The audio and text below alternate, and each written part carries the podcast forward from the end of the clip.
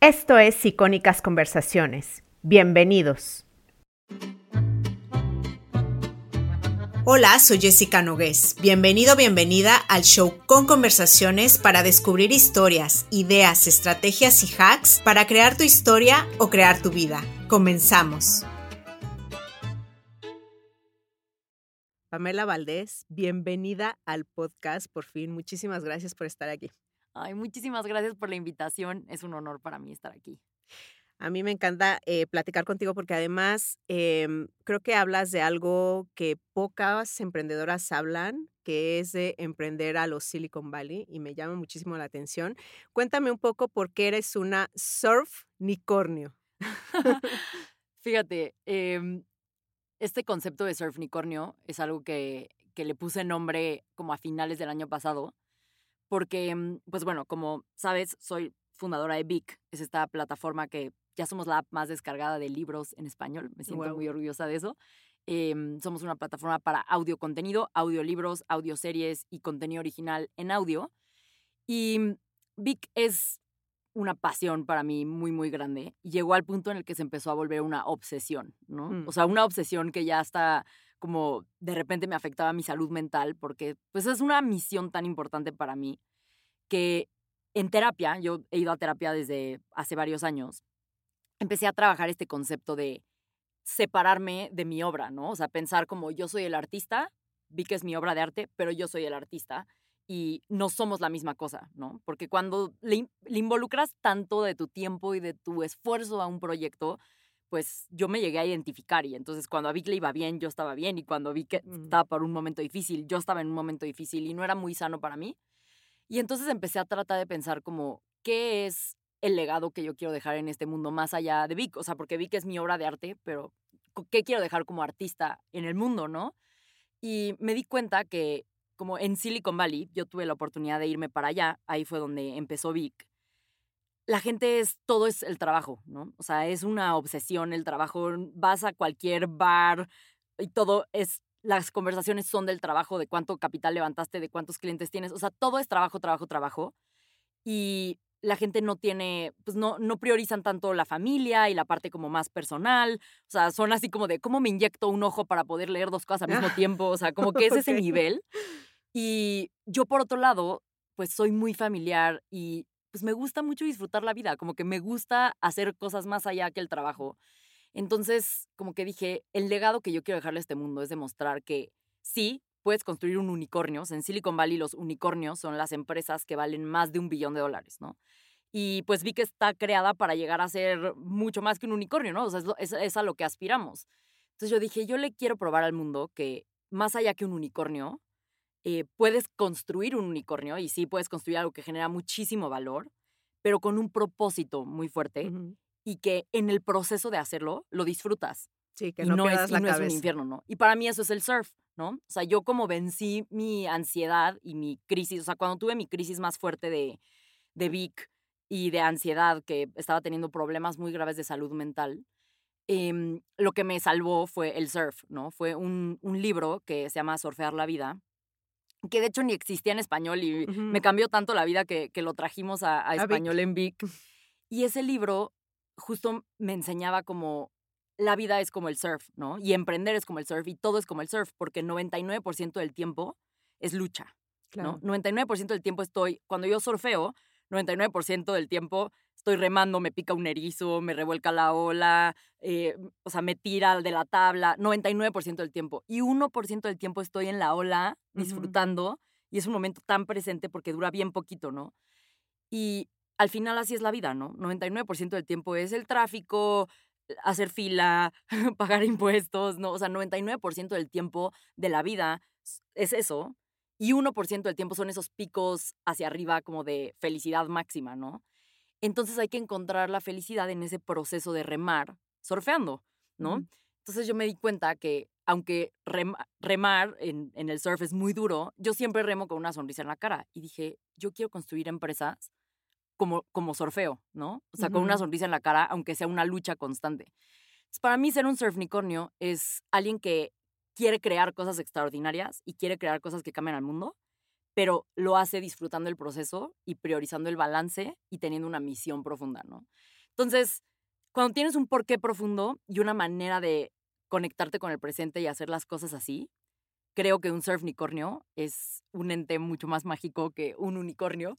Y por eso dije, ok, ese es el legado que yo como artista le quiero dejar al mundo, ¿no? El ejemplo de que se puede crear algo extraordinario disfrutando el proceso, em, como el surf, literalmente. No, y me encanta, tienes razón, o sea, la vida se tiene que tomar surfeando. ¿Y cómo describirías, em, no sé, rápidamente la cultura de las startups? O sea, ¿Cuál sería? Porque, porque mucha gente la, la, vemos como desde fuera y no la conocemos. ¿Tú cómo la describirías, la cultura en general ahí? Yo diría que cada startup tiene su propia cultura, ¿no? Y la cultura de una empresa en sí es qué haces diferente, o sea, cómo haces tú las cosas en el día a día diferente a los demás, ¿no?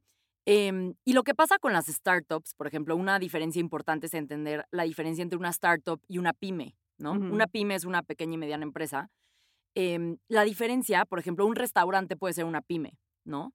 Pero una startup está diseñada para crecimiento exponencial, ¿no? Entonces, una manera de pensar como es una startup o es una pyme es, ok, lo que tienes tiene la, el potencial o la posibilidad de llegar a millones de personas o millones eh, de transacciones o millones de dólares en ingresos de manera muy escalable Uh -huh. O es algo que, y, y, y, a qué me refiero con escalable? Tienes que estar pensando que tu empresa debe de crecer mínimo 300% anual o más, ¿no? O sea, en las etapas tempranas debes de crecer como un 20% mensual, ya un poco después ya es más como un 10% mensual, que ya es como 300% anual.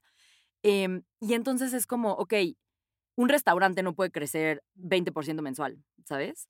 eh, un estudio boutique de fitness no puede crecer 20% mensual. Pero una plataforma que sí. te conecta con restaurantes para que te entreguen a domicilio, sí puede así. crecer 20% mensual, ¿no? Entonces, la diferencia principal es que en una startup todo el tiempo tienes que pensar en exponencial, en cómo esto llega a millones, billones. Uh -huh. eh, y en una pyme es más como, ok, este es un negocio rentable, que genera ingresos, que crece y que me da el estilo de vida que quiero. Y es diferente. Generalmente las pymes no levantan capital de riesgo, mientras que las startups sí. El capital de riesgo es el que se conoce como venture capital, eh, donde los inversionistas literalmente te dan millones de dólares sí. Con 99% de probabilidades de nunca volver a ver ese dinero en su vida, pero 1% de sus inversiones uh -huh. se vuelven un Airbnb. Claro. Entonces el modelo de negocios hace sentido. Ese modelo de inversión generalmente no invierte en pymes, sí. invierte en startups, ¿no? Entonces esa es como la diferencia sí. principal, diría yo. Ok. Y en un, entonces en este mundo que los inversionistas eh, tienen esta mentalidad de vamos a ver qué pega, ¿no? Seguramente hay muchas historias desastrosas. ¿Cómo le hace uno, como tú, para que la historia no se vuelva desastrosa? Claro, qué buena pregunta. De hecho, eh, hace poco me preguntaban, eh, cuando yo empecé Vic, había otra startup que estaba haciendo lo mismo que Vic, porque Vic en un inicio, o sea, yo siempre tuve esta idea, a mí lo que me apasiona son las historias, ¿no? Esta respuesta a lo mejor me extiendo un poco, no pero te quiero dar como todo el contexto. o sea, básicamente yo creo que, o sea, la respuesta corta es, para que no las cosas se salgan de control, hay que tener un porqué, una misión muy clara y el cómo soltarlo. ¿Por qué? Porque si tienes muy claro la misión y qué quieres resolver, puedes pivotear 10.000 veces y cambiar tu estrategia 10.000 veces siempre y cuando resuelvas el problema. Hay personas que se obsesionan más con el cómo, con el qué es mi producto, que con el problema que quieren resolver. Uh -huh. Entonces no dan los cambios y uh -huh. los ajustes y los pivotes que necesitan hacer para que realmente lleguen a la historia de éxito. Y eso fue justo lo que me pasó cuando yo estaba empezando Vic, ¿no? O sea, a mí mi obsesión con, con, con Vic y mi pasión por crear esta empresa viene de las historias, ¿no? Yo creo que no hay nada más poderoso en el mundo que las historias. Y lo pienso mucho como en Estados Unidos existe el American Dream, ¿no? O sea, este sueño sí. americano donde los niños y las niñas nacen y todo es posible, ¿no? Sí, o sea, tú naces y tienes a Michael Phelps que ganó las Olimpiadas y a Scott, que fue astronauta, y a Sheryl Sandberg, que es la CEO de Facebook, y, y, Mark Zuckerberg, que se salió de la universidad a los 20 años para crear una empresa, y es el sueño americano, ¿no? Pero aquí en Latinoamérica esas historias no existen ni siquiera en nuestro idioma, ¿no? O sea, ni siquiera existen en nuestro idioma. Entonces yo siento que mientras hay muchos problemas en Latinoamérica y hay muchas cosas que tenemos que hacer para llegar a ser primer mundo, hay un problema fundamental que va antes que la educación. Todo el mundo habla de la educación y las EdTechs y tal.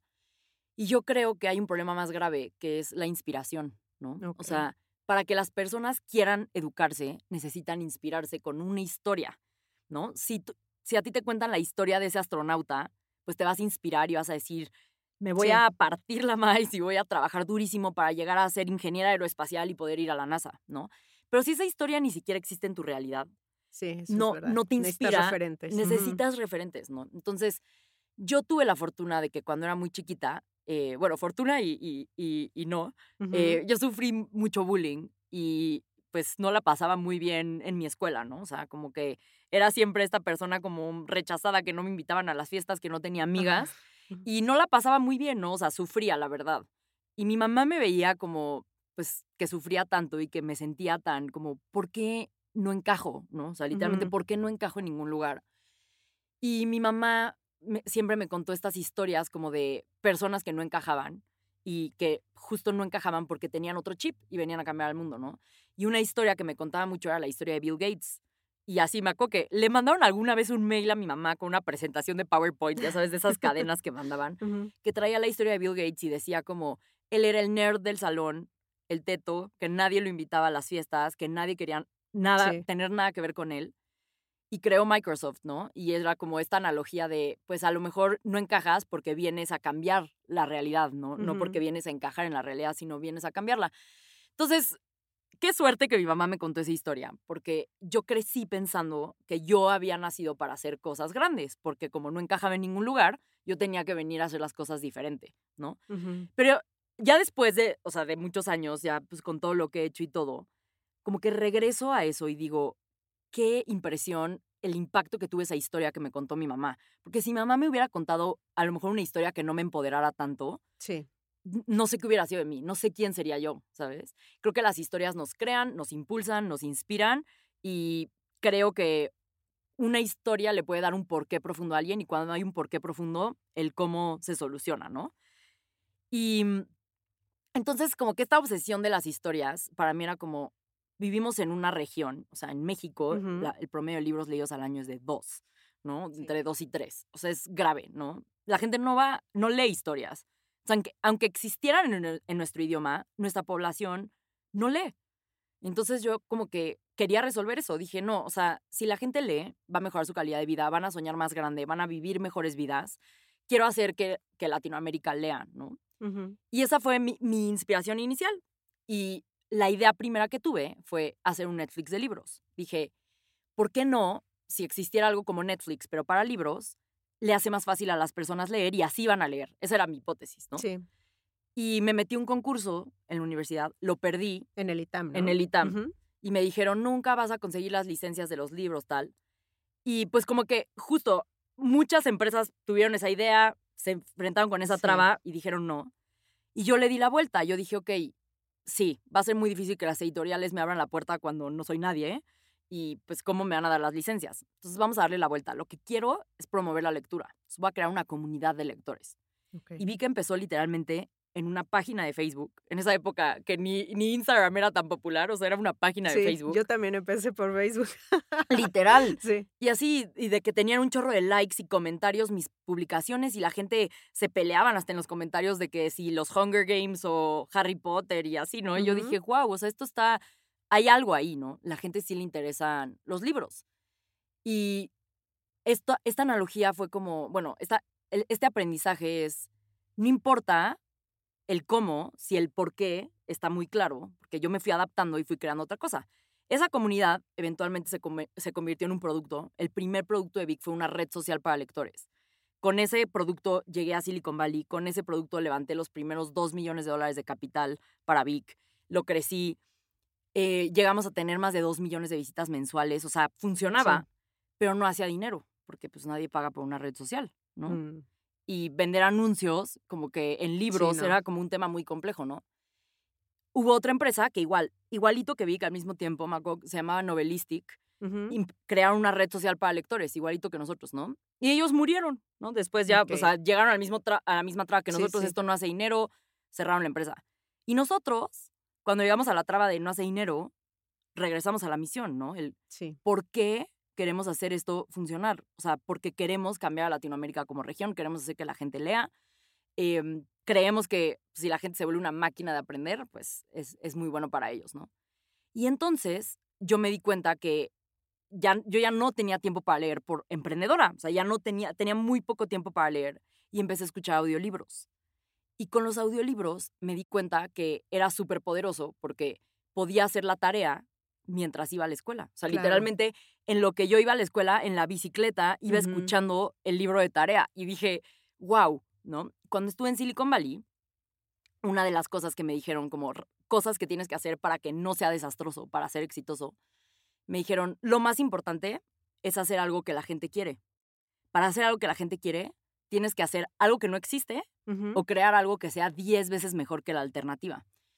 Y entonces yo le pregunté mucho a este, este cuate que me dijo eso, era el presidente de Y Combinator, que se llama Sam Altman, y le pregunté a Sam como, ¿y cómo sé si es 10 veces mejor? ¿no? Porque yo como que sabía que la red social funcionaba, pero no, no estaba tan segura que era 10 veces mejor, ¿no? Y me dijo, ¿te acuerdas la primera vez que usaste Uber? Dijo, nunca regresaste a usar un taxi. Eso es 10 veces mejor. Dijo, la primera vez que mandaste un mensaje por WhatsApp y ya nunca volviste a usar mensajes de texto. Sí. Eso es 10 veces mejor. Y el día que yo escuché un audiolibro, dije, esto es 10 Sí. veces mejor. Los ebooks, la red social, eso no es 10 ve- 10 veces mejor que leer. Nadie te va a decir, ay, huelo mi pantalla y me gusta más que el libro. Sí. No. Pero alguien que escucha audiolibros sí te dice, leo 10 veces más que si tuviera el libro físico, ¿no? No, no compiten, puedes leer físicos, Sí, eso es pero verdad. Yo- audiolibro, yo, hago, yo, yo también hago los dos. Pero yo, por ejemplo, libros físicos me leeré 5 al año Sí. audiolibros me echo 50, ¿no? O sea, jamás, o sea, esa diferencia, o sea, sí es, es literalmente 10 veces más, ¿no? Entonces, em, yo ahí me di cuenta que en Latinoamérica no leíamos, no por flojos, sino porque literalmente somos los que trabajamos más horas y los Sí. que pasamos más tiempo en el tráfico. Eso es Entonces, verdad. esa combinación te deja muy pocas horas en el día para leer. Entonces, ¿qué necesitamos los latinos? Un formato 10 veces mejor para leer Sí, en el poco tiempo que tenemos. sí. en Entonces, el audio- Commuting o lo que sea. Exacto, en el Ujú. tráfico, en el tráfico mientras paseas al perro. Y yo me di cuenta el día cuando lanzamos esta primera versión de los audiolibros. Pues mi papá me ha apoyado desde el día uno con Vic. Y cuando teníamos la red social, a mi papá no le gusta leer nada. Entonces me decía, como, ay, qué bonito, qué padre. No la usaba, obviamente, porque pues no le interesaba leer. Y el día que sacamos los audiolibros, mi papá empezó a leer un libro por semana en la elíptica, en el gimnasio. O sea, literalmente en la elíptica, con sus audífonos. Y así me habló un día y me dijo, en un mes llevo cuatro libros. Llevaba 30 años sin leer y me llevo, llevo un libro por semana escuchando en el gimnasio. Y ahí fue cuando como que me cayó el el 20 de esto es 10 veces mejor. O sea, esto realmente está cambiando un comportamiento, está creando nuevos lectores. Y ya dije, es por ahí, ¿no? Entonces, el aprendizaje de todo esto es, si tú te obsesionas con el producto que quieres crear, es muy probable que sea una historia desastrosa. Porque al final tú no defines el producto, el, producto lo define el mercado, ¿sabes? El mercado te tiene que decir, los usuarios te tienen que decir qué quieren. Pero si tú te obsesionas con un problema, y es un problema muy grande que muchas personas tienen, puedes iterar tu producto mil veces hasta que le encuentras y le das el valor a esas personas y entonces empiezas a crecer. Entonces yo diría que las historias desastrosas, el 99% de las veces, son de personas que se dan por vencidas antes de llegar a ese 10 veces mejor, porque toma tiempo. No, la gente cree que vas a empezar y ya es Sí, 10 ya. veces mejor. Mm. A Vic le tomó tres, cuatro años llegar al punto donde ya teníamos algo que, que, que empezó a crecer. Entonces ahí regresamos a esta analogía del surf, ¿no? Si estás obsesionado con construir un unicornio, te vas a enfrentar a 80 mil trabas, es bien difícil y es muy probable que te des por vencido. Pero si lo vives como un surf unicornio y disfrutas el proceso de crear, disfrutas el proceso de remar, las probabilidades de que te des por vencido antes de que llegues al éxito son más bajas porque disfrutas, se siente como un juego, ¿no? Entonces yo diría que teniendo un porqué muy profundo y teniendo una filosofía de disfrutar el proceso de crear y no enfocarte nada más en el resultado, esa mezcla de esas dos es lo que te- incrementa tus probabilidades de que no sea un rotundo fracaso. Claro. Y te escuché en otra entrevista decir que mm, el hecho de ser mujer no te ha quitado nada. Y ahorita también mencionaste los referentes. Claro. Y de hecho, esa es una de las razones por las cuales yo quería hablar contigo, porque yo creo que tú eres una referente ya para muchas mujeres que vienen detrás de ti. Y me encanta lo que dijiste también hace rato de eh, empoderamiento, porque yo creo que no hay mejor forma de empoderar a las niñas o a las adolescentes que decirles, te puedes comer el mundo, el hecho de que seas mujer no te tiene que frenar para nada, eh, no, no ponerles esta mentalidad como de son víctimas, no es verdad, se pueden comer el mundo, eh, y ver a los hombres no como el enemigo, sino compañeros, ¿no? Como compañeros de viaje, de negocios, de lo que sea. Entonces, cuéntame un poco em, esto de por qué crees que a ti no te ha frenado esto de ser mujer. O sea, sí. ¿en qué lo notas? Fíjate que mm, es curioso, como que a mí mis papás es bien interesante porque siento que me educaron al mismo tiempo como hombre y como mujer.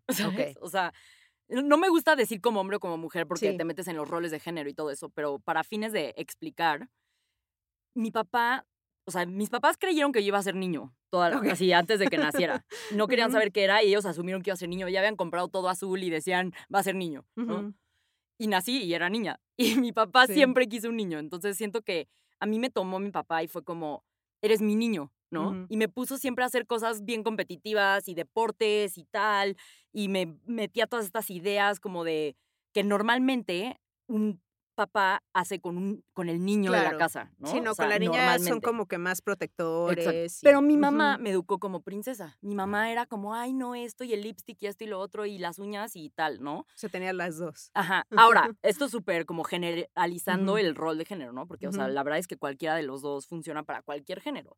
Pero a mí siento que nunca, o sea, como que querían tanto un niño en la casa y no lo tuvieron, que siempre me trataron como un niño. ¿No? O sea, en, muchísimos sentidos. En otros no tanto, más como el tema de permisos y a qué hora llegas y así, no, no eran tan así. Pero en todo lo profesional siempre me trataron como, pues, o sea, claro. tú da igual, o sea, como que nunca fue un tema de eres mujer o eres hombre, o sea, en mi casa era como, eres humana, ¿no? O sea, ahí puedes hacer lo que quieras. Y justo hace poco, o sea, alguien me decía, ¿no? Como, es que solo el 3% del capital se invierte en mujeres, ¿cómo te afecta eso a la hora? Y yo, es que yo no pienso eso. O sea, yo cuando voy a hacer un pitch a Silicon Valley, no pienso que tengo vagina, ¿sabes? Claro, o sea, yo me paro, piensas, yo creo, me, ¿no? me paro a dar un pitch. y es más, aprovecho la presencia que tiene el que sea mujer. Sí. Entonces, o sea, diseño mis outfits para verme súper empoderada, ¿no? A la hora de hacer un pitch. Juegas y, eh, tus cartas lo mejor que puedes. Exacto, y yo lo, o sea, como que yo siento que hay muchas cosas del mundo externo que no puedes controlar, pero tú siempre puedes controlar las historias que te cuentas a ti mismo. Sí. Entonces, yo me he entrenado a mí misma y a mi cabeza a contarme la historia de que ser mujer es un superpoder. Sí. ¿no? Ahora, ¿tiene muchas desventajas ser mujer? Sí. ¿Tiene muchos retos ser mujer? Sí.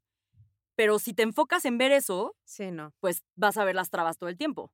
Si piensas en la otra cara de la moneda es como todas las ventajas que te da ser mujer, pues vas a, vas a operar desde esa energía, ¿no? Sí, es mejor. Entonces, por ejemplo, Definitivo. la mayoría de los fondos necesitan diversidad. O sea, los fondos necesitan invertir en mujeres para, literal, para que su marca se vea bien. Sí.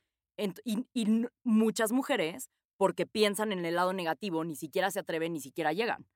Entonces yo lo pienso al revés, es como, la competencia es muy baja porque casi no llegan mujeres. Casi no ven, o sea, yo llego y me paro aquí como mujer y les presento un buen negocio y es un caso muy raro. Entonces, si fuera un hombre, sería otro güey que viene a presentar un negocio, pero no. Necesitan mujeres en su portafolio, ¿no? Entonces, yo me cuento esas historias y yo entro a mis pitches pensando eso, ¿no? Pensando como es un superpoder, no es una debilidad, ¿no?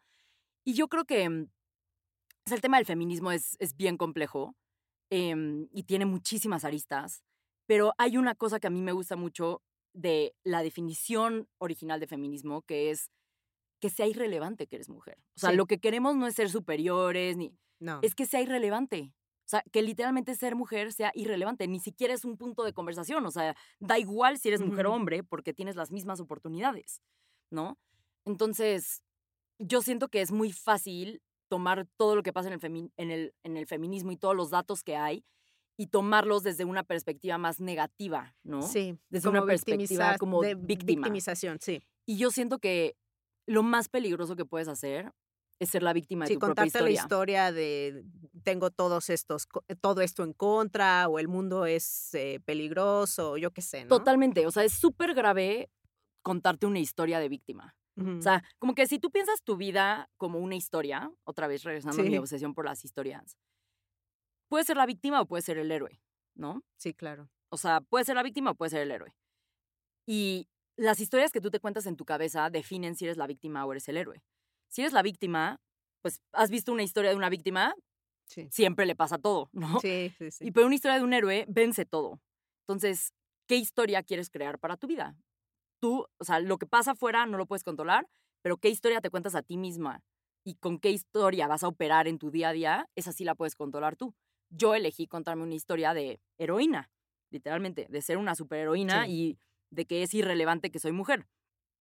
Yo creo que me ha llevado a donde estoy, ¿no? O sea, Ujú. agradezco haber pensado así y agradezco que en mi casa nunca, eh, ser mujer nunca fue un tema. Sí. Solamente más en el tema de los permisos y así, que era Claro. como... No, pero en México tiene, Sí, tiene, sentido. sí, tiene un poco de sentido, exactamente.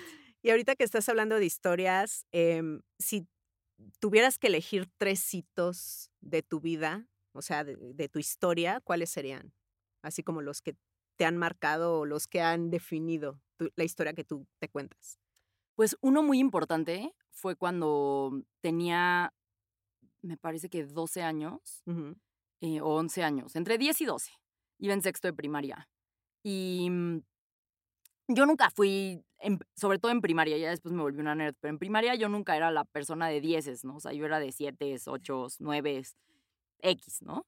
Pero siempre había una del salón, ya sabes, yo iba en una escuela de puras niñas, em, que eran como las súper aplicadas, que tenían 10 en todo, ¿no? 10 Ujú. cerrado. Yo no era esa persona. Y en sexto de primaria hubo una competencia en mi escuela, que de hecho la hacen en creo que todas las escuelas de México, que se llama la Olimpiada del Conocimiento, la Ruta Ujú, Hidalgo, sí. ¿no? Y mi escuela llevaba como 10 años sin ganar. Y como que no sé, a mí me picó el bicho y dije, yo, yo quiero ganar. Yo quiero que mi escuela gane y quiero yo ganar. Y todas mis amigas se morían de la risa. Digo, otra vez el bullying. Era como, güey, tú. Así como, o sea, seguro va a ganar Ana Mercedes, que tiene 10 cerrado, pero tú nunca has sido la más brillante del salón, ¿no? Y yo les dije, como, no, van a ver. Voy a estudiar, me voy a aplicar y voy a ganar. Y literal, estudié, me apliqué, eché ganas. Y el día que fue la Olimpiada del Conocimiento, llegó la directora de la escuela y dice como, después de 10 años ganamos por primera vez y nunca van a creer con quién, Sí. con Pamela Valdés, ¿no? Y yo me acuerdo que para mí fue un como, wow, o sea, si me propongo algo Sí, y lo elijo con todas mis fuerzas y trabajo por ello, lo puedo lograr. Ujú. Y se volvió, y se- como que se volvió una, como, como un juego para mí eso. Y entonces empecé, a partir de ahí, la historia de mi vida es, ¿cuál es mi siguiente meta? ¿Cuál es mi siguiente cosa grande? ¿Cuál es mi siguiente cosa? Y como ya traía yo este chip de, es que tú veniste no a encajar, sino a crear cosas diferentes, pues como que ya traía yo este, ¿cuál es la siguiente cosa grande que voy a hacer? ¿no? Entonces, de la Olimpiada del Conocimiento fue, me metía un chorro como de modelos de Naciones Unidas, de debates, y me ganaba los premios, y de ahí me gané una beca de excelencia para entrar al ITAM, que me costó muchísimo trabajo. Y de ahí, pues me fui a Y Combinator, que es esta aceleradora donde empezó Vic, donde es más difícil que entrar a Stanford. Y de ahí levanté capital de fondos que nunca habían invertido en Latinoamérica. Y, y así, ¿no? Y como que me he ido poniendo como el siguiente reto, el siguiente reto, el siguiente reto. Em, y siento que fue ese punto así como muy chiquita que dije, wow, o sea, si me propongo algo y trabajo, Sí, lo, logro. logro. O sea, fue como tan claro ver como acción, resultado, Ujú. y fue como, wow, ¿por qué no todo el mundo hace esto? Ya sabes, Sí, o sí, sea, fue como muy cañón. Em, yo diría que ese es uno muy importante. El otro es este momento en el que mi mamá llegó y me dijo la historia de Bill Gates y me dijo como, es que tú tienes otro chip. Y me lo dijo con esas palabras. Así Ujú. me dijo, a ti te cuesta tanto trabajo conectar con las niñas de la, de la escuela, te cuesta tanto trabajo hacer amigas porque tienes otro chip. ¿no? Y porque yo me sentía, o sea, yo neta, te- o sea, los mejores papás del mundo, porque neta era, o sea, de que neta no tenía amigas, nada. Y mis papás así de que se iban a patinar en hielo conmigo los viernes porque yo estaba sola y no tenía plan, ya sabes. Y como que nunca me dejaron sola y siempre fue un, acuérdate que tú tienes otro chip.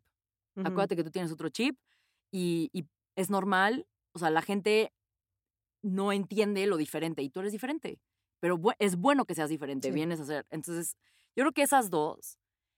Y mm, la tercera es cuando conocí a mi esposo. Ok. Porque justo un poco como esa historia de, pues, tengo otro chip, no encajo en ningún lado, pues, o sea, yo nu- nunca salía con personas y así. Cuando conocí a mi ahora esposo, que Ujú. en dos semanas cumplimos nueve años de novios Guau. eh, y Ujú. apenas llevamos como ocho meses de casados, em, pero cuando conocí a mi esposo, él estaba estudiando en Estados Unidos y yo estaba decidiendo, yo estaba en sexto de prepa y estaba decidiendo qué iba a estudiar Ujú. y estaba decidiendo si iba a estudiar eh, ingeniería aeroespacial para ser astronauta o si iba a estudiar negocios. ¿no? O matemáticas, que era otra, amo las matemáticas, entonces era otra que, que quería, que quería estudiar. Y pues, todo el mundo en, en la sociedad en la, donde yo crecí, en una escuela de puras niñas, donde como que es mucho más tradicional, era como, güey, pinche rara que Sí, quiere claro. hacer esas cosas, ¿no? este, y cuando yo conocí a mi esposo y él me dijo que estaba en Estados Unidos, yo le dije, ay, es que yo quiero irme a estudiar a, a Austin, ingeniería Ujú. aeroespacial y tal. Y tuvimos una conversación como increíble y fue la primera vez que yo vi que alguien como abrazó y en vez de rechazar, Sí. este lado como loco, más masculino de Sí. mí, de querer hacer cosas que la mujer tradicional no hace, ¿no? Y de tanto tiempo yo sentir como que era una mujer que no encajaba en el rol de mujer, como que él me hizo darme cuenta como, no, no, no, o sea, hay- yo, yo amo esto y a mí me encanta, ¿no? Y como que, no sé, o sea, me hizo darme cuenta que puedo ser mi propia versión Sí, claro. de, de mujer con mi propia definición de qué es ser una mujer, ¿no? Em, yo diría que esos tres. Ok, me Sí. encanta. Y cuéntame, ¿cómo es un día eh, de Pamela? O sea, ¿cómo es un día ideal para ti? Como para acotarlo más. ¿Qué haces? Un día ideal. Sí, porque que todos te- mis días son bien diferentes, pero un día ideal para mí empieza la noche anterior. Y empieza con una buena rutina de sueño, ¿no? Ok. eh, o sea, poniéndome mis lentes de, tengo unos lentes de luz azul para que uso como dos horas antes de dormirme Sí. para, Para cuidar mucho mi sí, sueño. em, y teniendo como algún tipo de, o sea, generalmente o escucho algún cuento para dormir en Vic, o escucho alguna meditación, o hago algunas respiraciones o algo que me ayuda como a tener un sueño como mucho Sí. más profundo, ¿no? Em, como que cenando con mi esposo y mm, durmiéndome como que lo temprano suficiente como para poder descansar mis Sí. ocho horas. Em, y de ahí me despierto, eh, trato de despertarme como a las seis, pero no siempre lo hago porque sí cuido mis horas de sueño. Si me duermo más tarde, me despierto más tarde. Em, y me gusta empezar mi día ahora, antes no lo hacía, ahora es una nueva rutina que adapté, que adopté, es haciendo las respiraciones del método Wim Hof que son unas respiraciones que te ayudan como a, pues, no sé, te conectan mucho con el presente y me gustan mucho. Entonces me despierto, hago mis respiraciones em, del método Wim Hof y de ahí me voy a hacer ejercicio, ¿no? En el día ideal de Pamé, estoy en la playa y puedo ir a surfear, que es lo que más amo hacer en la vida, ir a surfear con mi esposo. Eh, ir a surfear sola me encanta, pero ir a surfear con mi esposo es un, es un momento muy especial. Em, y si no estoy en la playa, pues hago algún otro tipo de ejercicio, ¿no? Ir a correr, ir a ciclo, ir a comando, este, ir al gimnasio, no sé, ¿no? Em, y de ahí regreso y trato de hacer un ritual que me encanta, que son mis preguntas liberadoras. Ok. Mis preguntas liberadoras son unas preguntas que yo hago en la mañana que me ayudan a ver Todos las posibilidades, las hago todos los días, eh, las posibilidades que yo quiero para mi vida, ¿no? Entonces, un poco hablando de esto de si quieres ser la víctima o si quieres ser el héroe, em, yo aprendí que tienes de dos, ¿no? O sea, tú puedes entrenar a tu cerebro para ver las cosas que quieres ver y no ver las cosas que no quieres ver. Entonces, una autora, de, de hecho, de un audiolibro de Vic, que se llama El efecto wow, me enseñó este concepto de las mariposas amarillas, ¿no? Que dice que, ¿cuándo fue la última vez que viste una mariposa amarilla? La mayoría de las personas te dicen, no, pues, ni me acuerdo. Sí.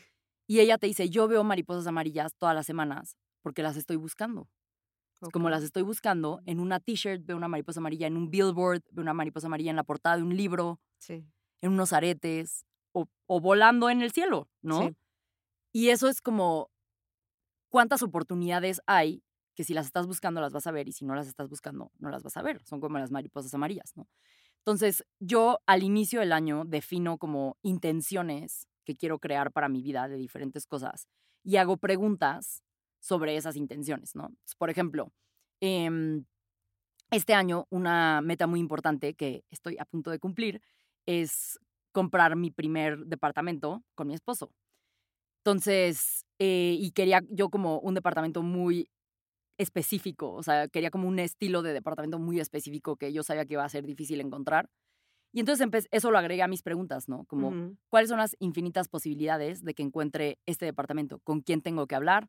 ¿Qué tengo que hacer? ¿A quién tengo que conocer? ¿Y qué tengo que hacer para poderlo lograr, ¿no? Y entonces, y luego di- digo como una frase que digo, o, o hago la de el método Silva, que dice cancelado, cancelado, que es como todo lo que me impide hacer esto, cancelado, cancelado. Ok. O digo el enunciado aclarador de Access Consciousness, que es, dice como acertado, equivocado, bueno, malo, bla, bla, bla. Ujú. Este, y es como, como que son enunciados que como que eliminan lo que me impida llegar a esa respuesta, ¿no? Guau. Em. Este es un método que yo No, me no, me inventé encanta, después de, claro. de muchas cosas que, que investigué y, y que es el que me funciona. Entonces, por ejemplo, lo hago para cosas desde comprar mi casa eh, o mi departamento hasta, por ejemplo, las metas de ingresos que tengo para Vic. O, por ejemplo, el año pasado, que fue cuando llegué al concepto de Surfnicornio, algo que quería mucho desarrollar era más gozo en mi vida y más felicidad. Entonces, esa era otra pregunta, ¿no? Como, ¿cómo puedo divertirme más y tener más gozo en lo que hago todos los días? Y todo lo que me lo impida, acertado, equivocado, bla, bla, bla, ¿no? Este, mm, entonces, siempre en las mañanas antes de desayunar hago eso, ese ritual de, de preguntas liberadoras que las defino al inicio del año y las voy modificando conforme haga sentido. Em, luego desayuno mi smoothie ganador, que es un, eh, es un smoothie que tiene un balance de fibra, grasa, proteína y verdura, eh, que me balancea el nivel de azúcar en la sangre y me hace que mi mente esté mucho más sharp durante el día. Em, esto es el día ideal, ¿no? Obviamente Sí, no sí, hago sí, esto todos los días. Eh, trato de hacer mínimo como la mayoría de esto eh, casi todos los días de la semana, pero no siempre es perfecto. Yo no soy muy buena con las rutinas. Em, y de ahí, em, mi día generalmente es como, tengo días de meetings y días de no meetings. Entonces, los días de juntas, pues tengo muchas juntas con mi equipo y generalmente estoy como revisando proyectos y asegurándome. Mi trabajo más importante es asegurarme que la estrategia está clara para todos y que las personas correctas están trabajando en los problemas correctos en el momento correcto. Entonces, mis juntas son básicamente para eso, para asegurarme que esas cosas están sucediendo. Y luego tengo días de no meetings, que yo los llamo días para pensar. Tengo mínimo uno a la semana, que mi calendario está bloqueado y no puedo tener meetings. Em, y en ese día para pensar, me siento a pensar cosas más estratégicas, cosas más a largo plazo, cosas más de cultura, cosas Sí. más de cómo quiero que esta empresa se vea en 20 años, ¿no? O sea, más como de ese estilo. Em, y de repente hay días donde explota un fuego y lo tengo que ir a apagar y son días muy interesantes. Em, y trato de en la tarde, por ahí de las 7, em, ya como cerrar mi computadora y idealmente si estoy en la playa me voy a surfear o me voy a la naturaleza. Eh, y si no, eh, hacer algo con mi perrita o con mi esposo, hacer como tener alguna actividad que me llene mucho afuera de, de trabajar, ¿no? Porque a mí me gusta tanto trabajar que cerrar la compu y ponerme a hacer otra cosa me cuesta mucho trabajo, ¿no? Em, entonces sí, el día ideal tiene ese balance de rituales para mí, mucho trabajo y tiempo con mi familia. Sí. Oye, y ahorita dijiste que mm, eh, pones mucho enfoque en tu salud en general. Supongo que hablas tanto de salud física como mental. Y sé que en este mundo en el que tú te mueves, el 60% de los emprendedores em, tiene problemas, ¿no? Con su, relacionados con su salud mental. Sí. Esto lo escuché de otro CEO de una startup, eh, comparado con la gente normal. Y también te escuché decir que para ti es muy importante el mindfulness. Em, ¿Cómo incorporas esto en tu vida para aguantar el ritmo? Claro. Pues fíjate que como tal, meditar, a mí me cuesta mucho trabajo. Si te fijas, en mi día Sí. perfecto no puse meditar, porque lo he intentado y ha habido épocas de mi vida donde sí, en mi día perfecto está meditar, pero yo no soy una persona muy rutinaria. O sea, iba a decir no soy disciplinada, pero he aprendido a identificar que mi estilo de disciplina es distinto. Sí soy disciplinada, solo mi estilo de disciplina es distinto. Yo no soy mucho de hacer rutinas repetitivas. Cada quien no, hay gente que le funciona tener Sí. la misma rutina. Por ejemplo, mi chief of staff, que es mi mano derecha, él tiene exactamente la misma rutina todos los días, igual que mi socio, ¿no? Y yo les digo, no wow, pero yo me muero con tu vida. O sea, yo necesito cambiar de espacios, redecorar mi espacio de trabajo. O sea, necesito cambio. A mí me encanta el cambio, ¿no? Em, entonces, yo lo que me he dado cuenta es que el mindfulness es un estado mental Ujú. Que se puede alcanzar de diferentes maneras, ¿no? Hay veces que yo puedo tener mindfulness trabajando, ¿no? Esos días para pensar, donde yo entro in the zone muchísimo y estoy, Sí. es como una meditación para mí trabajar. Claro, que ¿no? entras como en un estado de fluidez, ¿no? Exacto. Pero hay gente que, por ejemplo, tocar un instrumento es Ah, su sí. mejor meditación, ¿no? A mí me gusta, ya no lo hago tanto, pero me gustaba mucho tocar el piano y esa era una muy buena manera de meditar. Para mí, mi mejor manera de meditar, y por eso trato de hacerlo mínimo una vez al mes, es surfear, ¿no? O sea, para mí surfear es, es como la presencia máxima. Ahora, lo que sí ya adopté y estoy haciendo muchos, las respiraciones del método Wim Hof y meterme en hielo una vez a la semana. Y eso me ayuda, como que el meterte en hielo es algo que, que empecé recientemente y me encantó. Porque justo el shock a tu cuerpo es igual que la ansiedad y el estrés, ¿no? Okey, O sea, es un shock y que empiezas a hiperventilar y a través de respiraciones puedes regular tu temperatura y tu mente para estar bien adentro del hielo, ¿no? Entonces hago las respiraciones del método Wim Hof y esa es como mi manera de meditar, ¿no? Por ahora. Mm. Y voy cambiando, o sea, hay veces que, por ejemplo, ahora me está funcionando estas respiraciones. Cuando estoy en la playa, mucho más lo que hago es surfear. Em, hay, hubo épocas donde mi mejor actividad de mindfulness era pintar acuarelas, ¿no? O tomar fotos, o volar mi dron, ¿no? Sí. Entonces voy como, como que la manera para mí correcta, o sea, todo, todo este choro es para decir que la manera correcta para mí de encontrar ese mindfulness y ese balance es construir una caja de herramientas y tener varias herramientas que te funcionan para en, el, en la montaña rusa de emociones utilizarlas cuando sean necesarias. Yo no soy la que todos los días medito, todos los días hago ejercicio, todos los días, porque me cuesta mucho trabajo esa rutina. Yo más lo que hago es todos los días me esfuerzo por construir y cultivar mi caja de herramientas y utilizarlas cuando las necesito, ¿no?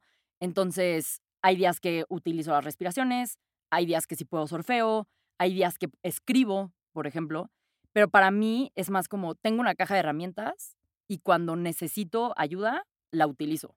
Y lo más importante que yo creo que tienen que hacer, no solo los emprendedores, sino la gente en general, es la vida es una montaña rusa de emociones, Sí. ¿no? Entonces, construir tu caja de herramientas es muy importante para poder lidiar con esas emociones sin colapsar, ¿no? Sí. Y, bueno, ya pasando este tema de de salud mental, me interesa mucho, eh, tu experiencia con tanto creativo, porque tú estás en contacto con creadores y creativos todo el tiempo. ¿Qué has aprendido de estar trabajando todo el tiempo prácticamente con gente que está creando? Uf, qué buena pregunta y me encanta. Tengo, tengo una respuesta y es la importancia de la autenticidad. O sea, fíjate que hay un libro que me encanta. De hecho, él es como mi ídolo porque él es un surfnicornio. Se llama Naval Ravikant. em, y el libro se llama El almanaque de Naval Ravikant. Y él justo dice que hay una cosa que nadie puede hacer mejor que tú y es ser tú mismo, ¿no? Eso es verdad, sí. Y él dice como ser tú mismo es un superpoder, o sea, la autenticidad es un superpoder y, y es monetizable y es todo, ¿no? Entonces, por ejemplo, hay una chava que yo adoro y admiro muchísimo, que es esta Marguga, no sé si, la, si la has escuchado. Ujú. Marguga es una chava que, o sea, ella muy públicamente dice que tiene ADD y que, o sea, la vida le costó trabajo en general, hasta que ella dijo, ¿sabes qué? Yo voy a vivir de ser creativa y voy a compartirle a la gente cómo es ser creativa y cómo manejar mi mente turbulenta y, Sí. Y tiene, o sea, le va increíble y lo hace súper bien. Tiene, tiene un audiolibro en Vic que se llama Empieza tu camino de amor propio. Y, o sea, veo a Marguga, pero al mismo tiempo veo a Oso Traba, ¿no? Sí. Que, que también Él trabajo es con él. auténtico. Que es súper auténtico, pero él tiene sus métodos y el método DMS y el tal, y su audiolibro tiene así, es como un framework.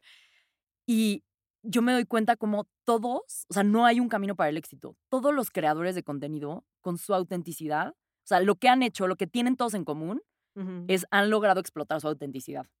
Y al Mm. explotar esa autenticidad, han logrado construir ne- un negocio, ¿no? Porque los creadores empiezan como creadores y eventualmente se convierten en negocios. Sí, ¿no? Empiezan Justo a construir nosotros- comunidad, a atraer más gente interesada en su... Exacto. Y a Voz, monetizar, ¿no? A vivir de su contenido, ¿no? Y esa es la gran diferencia entre un creador y un influencer, ¿no? O sea, un influencer como que vive más de entretener que de su contenido, ¿no? O sea, digo, sé que el contenido entretiene, pero, o sea, por ejemplo, Oso, Marguga, o sea, los siguen y compran sus productos porque su contenido es de valor, ¿no? O sea, porque enseñan algo que te aporta a tu vida, Sí. ¿no?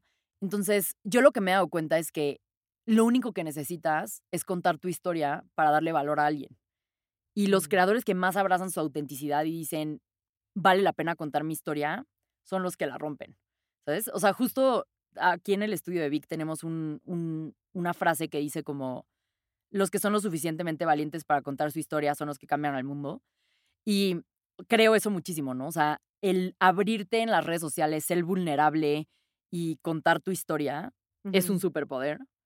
Y hay tantos superpoderes que tienen las personas y los tienen dormidos. O sea, yo, por ejemplo, lo veo como esta, yo era muy insegura, ¿no? Y mi mamá me contó esta historia de, no, no, no, eso es porque tienes otro chip. Y entonces eso me hizo desatar el, su- el superpoder de la seguridad y la confianza y la decisión de crear cosas, ¿no? Marguga, por ejemplo, tiene el superpoder del amor propio. Ella, o sea, es una crack para eso. Yo ese era un superpoder que no tenía por mucho tiempo y gracias a ella, que compartió ese superpoder, yo lo aprendí, ¿no? Entonces yo creo que la vida es como, yo siempre digo esta analogía del elefante, ¿no? Que es como si llegan un buen de personas ciegas, es una parábola del hinduismo, llegan un buen de ciegos y están tocando diferentes partes de un elefante, llega alguien que sí puede ver y les pregunta, ¿qué es un elefante? ¿no? Entonces uno dice, no, es la trompa. Entonces dice, no, es como una serpiente. Y el que está tocando la pata dice, no, es como un árbol. Sí. Y el que sí puede ver dice como, nadie sabe que es un elefante, no tienen ni idea, ¿no? Yo creo que así es la vida, ¿no? Como que Oso ve una parte del elefante, Marguga ve otra parte del elefante, tú ves otra parte del elefante. Y entonces la única manera de ver el elefante completo como persona es aprender de todas sus perspectivas. Yo por eso me siento tan rayada con mi trabajo, porque me toca aprender de todas De sus todos, perspectivas. eso es verdad. Entonces veo que si Brando Ángulo se enfoca mucho en Brando Ángulo se enfoca mucho en la parte de bienes raíces y Luis mi negocios en invertir y Oso Traba en hacer lo que importa y Marguga en el amor propio y Haru en la energía. Y entonces Sí. yo veo toda y, y veo puedo pintar un elefante mucho más completo al verlos a todos, ¿no?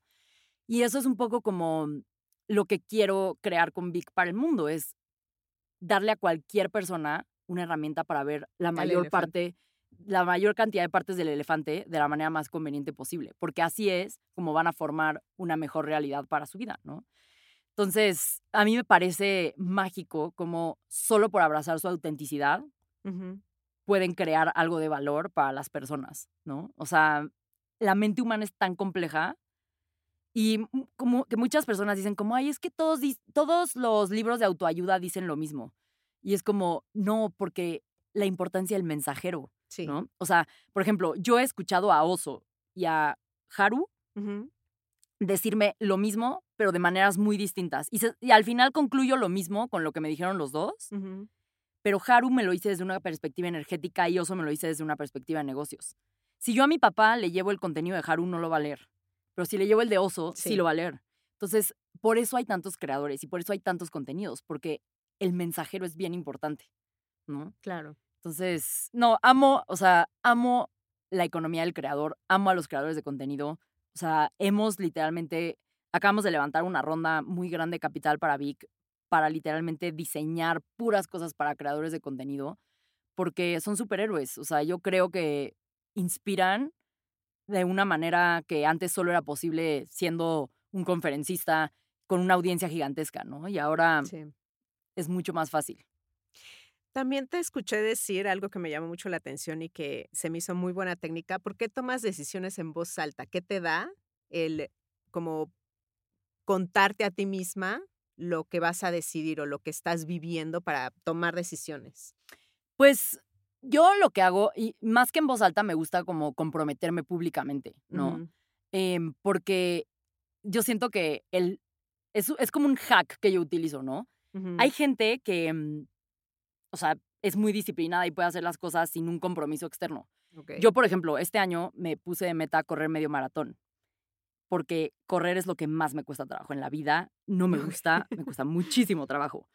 Y dije, bueno, un reto bueno para mí, para ser disciplinada y entrenar, va a ser eh, ponerme de meta correr medio maratón. Y lo hice público y lo puse en mi Instagram y dije, voy a correr medio Sí, ya maratón. tenías ahí la presión Les de voy a compartir mis entrenamientos. Y entonces, por ejemplo, ahorita ya corrí 15 kilómetros, el, medio maratón es 21, corrí 15 kilómetros hace dos semanas. Y yo ya estoy como, ah, ya, ya lo logré, ¿no? Ya, faltan seis. Y es como, hasta dije, como, ya, ¿para qué hago el medio maratón? Y es como, no, me comprometí públicamente, ahora lo tengo que hacer, ¿no? Entonces, yo lo que me he dado cuenta es, cuando tú haces tus metas públicas, se vuelven más reales, ¿no? O sea, es como cuando escribes algo, las probabilidades de que lo hagas incrementan. Cuando lo haces público, incrementan al doble, ¿sabes? Mm. Entonces, cuando realmente quieres cumplir con un objetivo o crear algo, hacerlo público lo vuelve mucho más real. Y yo por eso lo hago, como que me... el- ese peer pressure sí me Sí. ayuda a, a- a manifestarlo, ¿no? Que en realidad Sí, es sí, ejecutarlo. Y bueno, tú sabes la importancia de em, estar en el momento correcto o de conocer a las personas correctas o de llegar a ellas. ¿Cuál dirías eh, que es como una clave o, o un hack, como tú dices, para pedirle a alguien que te presente a alguien y así aumentar tus posibilidades de lograr algo? Qué buena pregunta. O sea, ¿tú qué haces? Porque yo creo que eres muy buena. Sí, es que como que mm, yo tengo esta filosofía. Siem- a donde vayas, da valor, ¿sabes? Antes de pedir valor a cambio. O sea, antes de pedir algo a cambio, da valor. Entonces, por ejemplo, ¿no? O sea, yo antes de pedirle a Oso que lanzara su audiolibro en Vic, fui a su podcast a contar mi historia, ¿no? Y entonces, cuando tú le aportas algo a las personas, ellas solitas dicen, te quiero dar algo de regreso, te quiero Sí. contribuir. Entonces, si tú vas por la vida contribuyéndole a los demás, ellos solitos van a querer contribuirte de regreso, ¿no? Y esto es algo que me dijo un inversionista hace como un año, creo, que justo me dijo, es que tu superpoder es, tienes a muchísimas personas queriéndote ayudar, Sí, ¿no? Y me dijo, y tienes a muchísimas personas muy importantes queriéndote ayudar porque eres una persona que vas por la vida aportándole valor a los demás. Entonces yo siento que si tú vas por la vida siempre como tratando de ver qué le puedes sacar al, otro, en vez de tratando de pensar, voy a contribuir y a ver qué me regresa, como que es un mindset distinto, sí, ¿no? es- sí. Entonces, yo lo que diría es, trata de siempre como dar valor antes de pedir a cambio, ¿no? Cuando yo a una persona ya le di mucho valor, esa persona solita me presenta a las personas sin que yo se lo pida, ¿no? Mm, O sea, por ejemplo, el otro día eh, un creador de Vic estaba con una creadora como muy importante que queremos traer a Vic y puse una foto con ella y le puse como, ay, qué cool, me la deberías de presentar. Y me dijo, justo estoy hablando una hora con ella y le conté de Vic y tal. Y ya como que en automático, ¿por qué? Porque él le ha contribuido tanto a su vida Vic y le ha traído tanto valor que él solito está como promoviéndonos, ¿no? sí. Entonces, yo, mi filosofía es, siempre que ves a alguien, trata de ver cómo les puedes aportar valor, ya sea con una historia, con información, con herramientas. Esa es una muy buena estrategia para que ellos solitos te quieran dar valor. Ahora, si no tienes nada de valor que hacer, eh, quedar en ese momento, porque pasa, haz buenas preguntas, ¿no? O sea, si haces buenas preguntas, a las personas les gusta Les gusta que les hagan buenas preguntas. mismos. Y claro. exactamente. Ujú. Entonces yo, por ejemplo, uno de, así, una de las personas que más me ha cambiado la vida en la historia de Vic es un señor que se llama Casey Winters. Ujú. Y él fue el como Head of Growth de Pinterest, ¿no? Él creció Pinterest de 3 millones a 300 millones de visitas eh, de usuarios. Ujú. em, y, mm, o sea, es un crack. Y yo así lo seguía en Twitter y consumía su contenido, me eché todos sus videos, sus entrevistas, todo. Y el día que conseguí que me lo presentaran, le hice preguntas tan buenas que él dijo como, ah, ok, o sea, sí sabes de qué estás hablando, ¿no? Sí. Porque luego eso pasa mucho, ¿no? Mucha gente me dice como, ¿cómo empiezo mi startup? Y es como, a ver, si me investigas tantito, hay 80 podcasts, Sí. entrevistas y así. En Entonces, YouTube. mejor, o sea, yo, por ejemplo, las probabilidades de que yo te responda si tú llegas y me dices, vi que hablaste de esto, ya hice esto y ahora esta es mi traba. Ah, ok, es como, Sí, es me dan más ganas de ayudarte. ¿no? Y luego lo mejor, o sea, yo lo que hacía con Casey era, me ayudó, fui, ejecuté las cosas que me dijo, mostré resultados y regresé y le dije, mira, esto fue lo que pasó. A las personas generalmente les gusta aprender, les encanta aprender, ¿no? O sea, todos nos, nos gusta, somos curiosos. Entonces él es como, ah, le di valor porque le demostré que sus estrategias funcionaron en Latinoamérica, Sí. ¿no? Que él no creía que a lo mejor iban a funcionar. Entonces él solito ya dijo como, ah, mira, cuando la ayudo obtengo algo de valor. Entonces me empezó a ayudar más, me empezó a ayudar más y ahora él está en el consejo de administración de Vic, ¿no? O sea, ya es inversionista, Sí. somos súper cercanos, tenemos una súper relación, o sea, él es parte fundamental de mis semanas, ¿no? Pero empezó así, empezó con hacer- hacerle preguntas, ¿no? Entonces, hay dos maneras de aportar valor, o cuando ya tienes algo muy claro que puedes aportar, aportarlo, o haciendo buenas preguntas y Sí. con lo que te dan, demostrar que te, que te dieron valor y, como que retribuirles con aprendizaje. Sí, sí, sí. Esas son mis, mis dos estrategias. Muy buenas. Y también tú siempre dices que hay que escoger las buenas métricas. Sí, ¿Cuáles son ahorita las métricas de Vic? ¿Hacia dónde va? claro. Em, el tema de métricas es algo que me apasiona muchísimo. Y es bien importante entender cómo elegir métricas, ¿no? O sea, Big, sus métricas al final son, pues, como las de cualquier negocio de suscripción, ¿no? O sea, vemos ingresos recurrentes, que es como tus ingresos mensuales de suscripción, vemos tasa de retención, ¿no? Porcentaje de las personas que, que se mantienen en Big cada mes, vemos conversión de que hagan el free trial a que paguen, o sea, esas son las métricas estándar de toda suscripción. Pero esas son lo que en Big llamamos lagging metrics, ¿no? Ujú. O sea, lagging metrics, neta no sé cómo decir esto en español, pero son como indicadores tardíos, por decirlo de una Ujú, manera, ¿no? O sea, indicadores tardíos, indicadores resultado, ¿por qué? Porque son como el peso, ¿no? O sea, en el momento en el que yo me paro en la báscula, eso peso. Ya valí, ese es mi peso. Ya no puedo hacer nada al respecto. Lo mismo pasa cuando yo veo mis ingresos. Esos ya son los ingresos, ¿no? Pero hay indicadores tempranos o como indicadores dirección, nosotros les llamamos leading indicators, em, que son métricas como mm, que están más metidas como más temprano, más accionables, que ocasionan y, y son como predicen los resultados. Entonces, por ejemplo, en el ejemplo de ingresos recurrentes, una métrica temprana, por ejemplo, es eh, porcentaje de free trials que escuchan más de, que agregan más de dos audiolibros a su biblioteca en el primer día. ¿no? ok. Entonces, eso a mí me da un indicador muy temprano de la calidad que tienen las personas que están entrando a la plataforma hoy y qué porcentaje de ellas van a convertir a pagar, ¿no? Ok. En el ejemplo del peso, ¿no? Tu peso, pues es tu peso, pero la cantidad, por ejemplo, de litros de agua y eh, calorías que quemas en un día son indicadores tempranos. O, por ejemplo, los macros, ¿no? ¿Qué porcentaje de comida eh, o las calorías, literal, Sí. cuántas calorías comes? O sea, son indicadores más controlables por ti que predicen Sí. los resultados.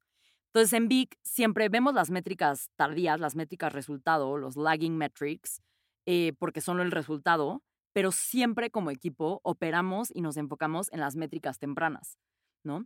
Y ahí nosotros nos gusta pensar que hay como tres etapas, ¿no? Sobre todo una métrica que siempre a todo el mundo le preocupa es la retención de clientes, ¿no? O sea, Sí, que no se vayan. Y yo lo que me he dado cuenta es que, por ejemplo, la retención es la métrica tardía, eh, que es cuando ya tienen el hábito, o sea, cuando ya tienen el hábito ya están retenidos. Pero hay unas métricas tempranas que puedes identificar, por ejemplo, ¿no? Facebook, em, pues ya, ¿no? Que, que uses Facebook todos los días, es, ya estás retenido, ese es la, el, el momento de hábito, ¿no? Pero antes de eso existe, por ejemplo, el setup moment, el aha moment, y ya después el habit moment, ya es cuando lo usas siempre, ¿no? Eh, el setup moment, que es como el momento de... mm, Es que no sé cómo decir esto en español, pero setup es como... Sí, cuando descubres, no sé, la aplicación. Es que es más como... Das de alta. Digo, lo voy a decir en inglés porque no, sé, Sí, no, sí, se me ocurre una traducción literal. Pero, por ejemplo, la métrica hábito de Facebook es, ya uso el habit moment de Facebook, es Sí. uso eh, Facebook Sí, frecuente. 28 días al mes, Ok. ¿no? Pero para que tú llegues al hábito, tienes que haber pasado por el aha moment. El aha moment es el momento en el que entras a Facebook y ves contenido relevante de tus amigos. Sí. Y dices como, wow, aquí hay algo, ¿no? Sí. El aha moment de Vic, por ejemplo, es cuando terminas tu primer audiolibro, como mi Mm, papá, y te das cuenta que leíste en una semana lo que no habías leído en años, Sí. ¿no? Y antes del aha moment está el setup moment. El Ok. setup moment es lo que necesita suceder en la experiencia del usuario Ah, para que llegue al aha moment. Mm, Entonces, por ejemplo, en Facebook, para que veas tu feed, el setup moment es agregar mínimo cinco amigos en los primeros cinco ah, días. ok. Ya. Entonces, en Facebook, agregas cinco amigos en los primeros cinco días, ves tu aha moment en el feed y entonces te conviertes en un Sí. usuario que tiene el hábito, ¿no? En Vic, por ejemplo, es que termines tu primer audiolibro y el setup moment es que agregues mínimo dos audiolibros a tu biblioteca en tu primer día, Ok. ¿no? Entonces siempre estamos como viendo esos indicadores para que no sea una sorpresa cuántos ingresos tenemos al final del mes, sino que en realidad ya es algo que venimos preparando, ¿no? Y mm, así es como nos gusta pensar en términos de métricas. Y en términos de metas, ¿no? Ujú. Que es más como, ok, ¿hacia dónde va Vic? Pues nosotros como lo pensamos es justo este concepto de unicornio, ¿no? Que todo el mundo está obsesionado con ser un unicornio. Y yo siempre le digo a mi equipo que, o sea, nunca quiero escuchar a nadie adentro de Vic hablando de la meta es ser un unicornio porque ser un unicornio es un resultado, Sí. es un resultado, es, es un efecto secundario de capturar, de, de dar mucho valor a tus usuarios, ¿no? Porque al final, ser un unicornio, un unicornio es una empresa que vale más de un billón de dólares o mil millones de dólares. Em, para ser un unicornio es una evaluación que te ponen unos inversionistas. Sí. Y esa evaluación es un reflejo de cuánto valor le estás dando tú a la gente porque es un múltiplo de cuánto valor puedes capturar tus ingresos. Entonces, yo siempre le digo a mi equipo que nosotros no estamos obsesionados con valer un billón de dólares. Nosotros estamos obsesionados con impactar a un billón de personas, porque hay un billón de personas en mercados emergentes como Latinoamérica, Sí.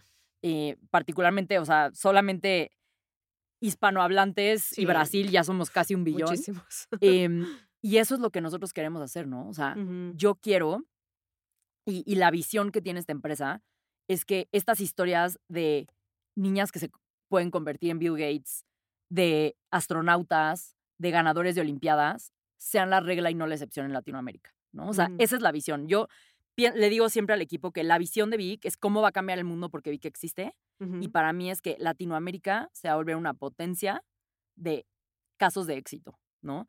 Porque vamos a tener las mejores historias, porque los niños y las niñas van a crecer escuchando historias en Vic Sí. que los inspiran y les cambian la vida y les hacen pensar que tienen otro chip y les hacen pensar que existe un Latin American Dream, Sí. ¿no? Entonces, ¿qué queremos lograr? Que un billón de personas crezcan escuchando esas historias y vivan vidas más felices y pongan metas más grandes y sueños más locos. Em, y en términos de métricas, o sea, estoy segura que eso va a ser un unicornio, porque pues, cuando impactas a un billón de personas, Sí. obviamente vas a valer más, es más, va a valer 10 unicornios, Sí. pero eso no es lo que me importa. A mí lo que me importa es que realmente las historias que se escuchan en Big sí generan ese impacto, ¿no? Y lo vemos. O sea, hace poco tuve un evento de, de Y Combinator y llegó un chavo y me dijo que escuchó un audiolibro en Vic que justamente habla de las historias de los que pasaron por Y Combinator. Y él dijo, eso me inspiró a decir voy a aplicar y aplicó y entró, ¿no? Y para mí, o sea, yo cuando entré a Y Combinator, o sea, creo que fui la segunda o tercera empresa mexicana en entrar, no había ejemplos. Para mí que ya podamos hacer un audiolibro contando esos ejemplos y que la gente lo vea y diga, yo soy el siguiente y lo logren, quiero que eso pase, pero para todos los verticales, para todos los casos de éxito, para todos Sí. los tipos de contenido, para el que quiere ser pintor y cree que no puede vivir de eso, para todos, ¿no? Entonces, pues sí, es una meta muy grande, es una misión muy importante, pero pues al final es eso, ¿no? Es todos los latinos tienen superpoderes. Somos los más creativos, los más trabajadores, Sí. o sea, necesitamos historias que nos inspiren y, y- y un sueño que, que- que no sea una locura pensar en esos sueños tan grandes. Y cuando eso exista, obviamente tiene que haber muchas otras cosas, acceso Sí, a sí, sí, internet, claro. educación, todo eso. Pero puede Pero- haber el acceso a todo. Y puede, podemos ya ser primer mundo. Y aún así no vamos a tener muchas historias de éxito si no tenemos inspiración. Entonces, pues sí, queremos inspirar a la siguiente generación eh, de latinos a vivir vidas más felices y a lograr cosas más grandes. Me encanta, sobre todo eh, escucharte a ti porque yo soy mamá y yo pienso en mis hijos. Sí, es que está cañón. ¿no? O sea, las historias que te cuentan cuando creces tienen un impacto tan grande en ti. Sí, te socializan completamente. Porque además las Mm. historias son la mejor manera de hacer que una persona recuerde algo, Sí. ¿no? Por eso a los niños les encantan. O sea, les Sí. quieres enseñar algo, les cuentas una historia. Se les queda. Literalmente. Entonces, o sea, por ejemplo, yo una historia, fíjate, esa fue una historia como compleja, porque yo quería ser astronauta y justo no había una sola historia de un astronauta mexicano. Yo por eso no fui astronauta. Y digo, lo agradezco, al final estoy muy feliz con lo que hago ahora. Pero yo por eso no fui astronauta, porque decía, no hay astronautas mexicanos. Y había un astronauta de origen mexicano que nació en Estados Unidos, pero Sí, nació en los campos. o algo. eh, nació en los campos, venía de una familia de inmigrantes. Y mm, su historia literal se llama De campesino astronauta. Y su- mis papás me regalaron su libro y yo lo leí. Y él lo rechazó la NASA 12 veces. En serio. 12 veces.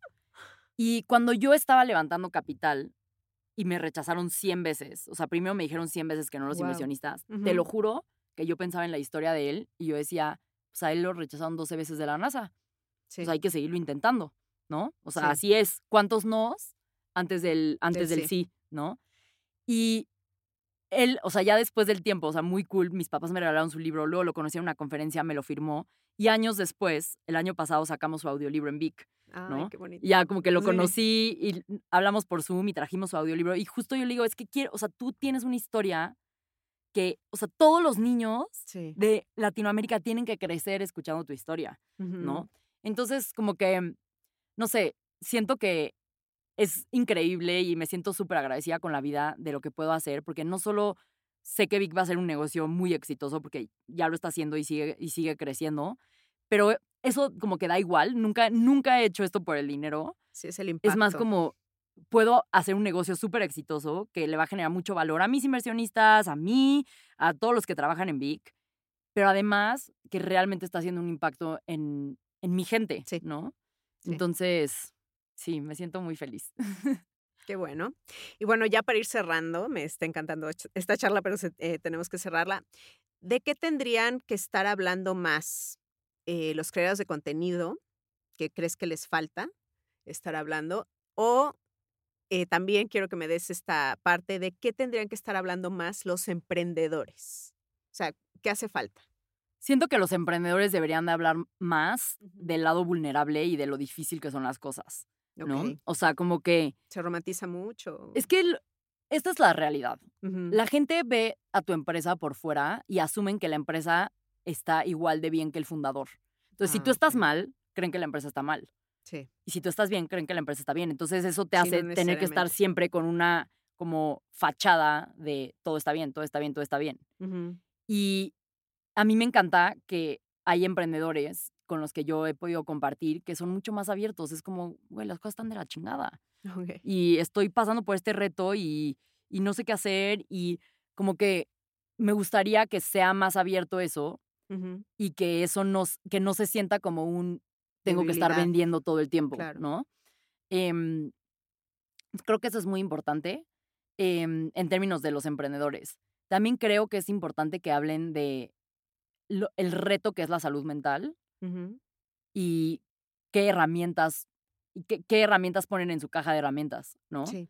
porque todos necesitan esa ayuda Sí. y, o sea, por eso hay emprendedores de Silicon Valley haciendo cosas con psicodélicos y así, o sea, porque todo el mundo necesita, o sea, todo el mundo está tratando de figure it out, ¿no?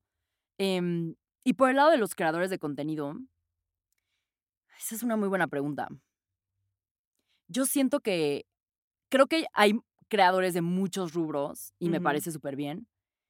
Creo que debería de haber más creadores eh, de este tema como de crianza, ¿no? Como de, o sea, siento que al final el futuro de, del país y, y de la región viene de, pues, los niños, ¿no? Sí. O sea, cómo crecen, ¿no? Y yo, por ejemplo, conocí una creadora que, que ya va a sacar pronto su audiolibro en Vic, que se llama Michelle Asís, que ella justo habla de crianza.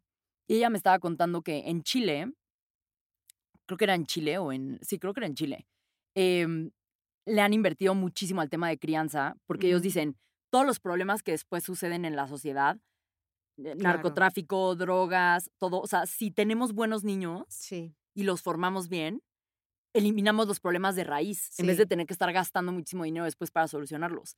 Y justo Chile tiene uno de los mejores como índices de calidad de vida y de menos corrupción y así. Entonces, como que me gustaría que habláramos más de, ok, todo esto que estamos compartiendo, ¿cómo lo aterrizamos para los niños? ¿no? Para como que estas generaciones que van a crecer. Sí, que ya vengan con mejores herramientas, ¿no? Como dices. Exacto. Em, también creo que mm, vale la pena que los creadores compartan más sus éxitos, ¿no? O sea, muchas veces los creadores de contenido creen que son competencia entre ellos. ¿No? Y yo, o sea, algo que hemos creado muy chido en la, en la comunidad de creadores de Vic es que hacemos que se junten entre ellos, hacemos que hablen entre ellos, que se compartan tips. De hecho, hiciste como una reunión, ¿no? De creadores. Justo, tuvimos una cena de creadores. historias. Tuvimos una cena con, con el top 20 de los creadores con más escuchas en Vic. Y mm, estuvo muy cool porque yo les decía, a ver, o sea, ustedes muchas veces creen que son competencia entre ustedes, pero su competencia real es el status quo, ¿no? O sea, mm. La gente, por ejemplo, todos los creadores tratan de vender productos online para monetizar. Sí. La competencia verdadera es que la gente promedio no compra productos online. Entonces, si un creador, si Oso Traba le vende un curso a Chuchito y tiene una buena experiencia, es más probable que Chuchito le compre luego un curso a Diego Barrazas. Sí. ¿No? Entonces no son competencias, se ayudan entre ellos. Y yo lo veo porque yo veo a todas sus audiencias mezcladas en Vic. Entonces yo veo cómo se ayudan más de lo que se compiten. Y si se comparten los tips entre ellos, o sea, podemos, yo, yo le llamo esto como el Kingdom of We, ¿no? Como el reino de nosotros. Construimos el reino y lo hacemos más grande y entonces todos tenemos un reino, un cacho del reino más grande. Que si el reino es chiquitito porque nadie compra productos online, pues yo soy dueño de un reino de este tamaño, sí. ¿no? Entonces, creo que deberían de como abrirse más y compartir más qué les funciona, qué no les funciona, porque que haya más creadores de contenido exitosos los ayuda más a ellos. O sea, en Estados Unidos es muy común que las personas compren cursos online, aquí no. Y eso mm. es porque no hay tantos creadores y no hay tantos productos y no hay tarjetas de crédito y hay mil cosas, claro, ¿no? Hay mil cosas, pero Pero entre más la gente tiene confianza de creer en un creador y comprarle su contenido. Sí, es más seguro que le compre es más seguro que le compre a otro, literalmente. ¿no? Es como, o sea, Amazon vino a hacerle el pastel mucho más grande a Mercado Libre. Sí. Ninguno de los dos está muriendo. Ninguno de los dos. O sea, que uno estaría más feliz si el otro no estuviera, sí. Pero que vino y hizo el pastel más grande para los dos, sí. Y al final así, es, así son las empresas, ¿no? Rara vez es un juego donde solo gana uno, ¿no? Y Pamela, eh, última pregunta antes de irnos. Em, ¿Tu secreto para emprender bonito cuál es? Mi secreto para emprender bonito. Háganlo por una misión muy profunda y disfruten el proceso, ¿no? O sea, emprendan como surfnicornios, mm. teniendo un porqué muy profundo, no obsesionados con el resultado. Por eso no hay que obsesionarse con valer un billón de dólares. Hay que obsesionarse con el problema que estamos resolviendo y con el valor que queremos dar y enamorarnos del proceso de remar, o sea, de construir, ¿no? Porque en el momento en el que te enamoras del proceso de construir cosas difíciles, te vuelves invencible, porque nada te va a detener. Vas a, eventualmente le vas a pegar. Estoy 100% segura. Eventualmente le pegas y no lo dejas de intentar. Siempre viene otra ola y eventualmente te empuja. O sea, solamente tienes que quedarte ahí remando. Entonces, emprende bonito, teniendo un porqué claro y enamorándote del proceso y soltando el resultado. Ok. Pues muchísimas gracias, Pamela, por tu tiempo. Y ya de una vez te digo que esta ha sido de mis entrevistas eh, favoritas de todo el podcast. Ay, muchas gracias. Especialmente porque te tengo cara a cara, lo cual es raro porque mi situación de que vivo un poco lejos, pero te agradezco muchísimo tu tiempo y las veo en el próximo episodio. Gracias. Muchas gracias.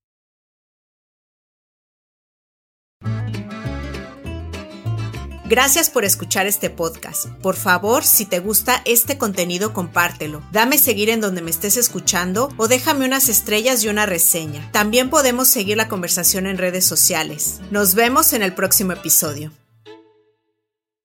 Gracias por escuchar Icónicas Conversaciones, en donde exploramos ideas clave y hacks para una vida plena y con propósito. Sapiencia y ciencia para la vida. Asegúrate de no perderte ningún episodio suscribiéndote en tu plataforma de podcast preferida. Para más contenido y actualizaciones, sígueme en mis redes sociales. Me puedes encontrar como Jessica Austria. Hasta la próxima.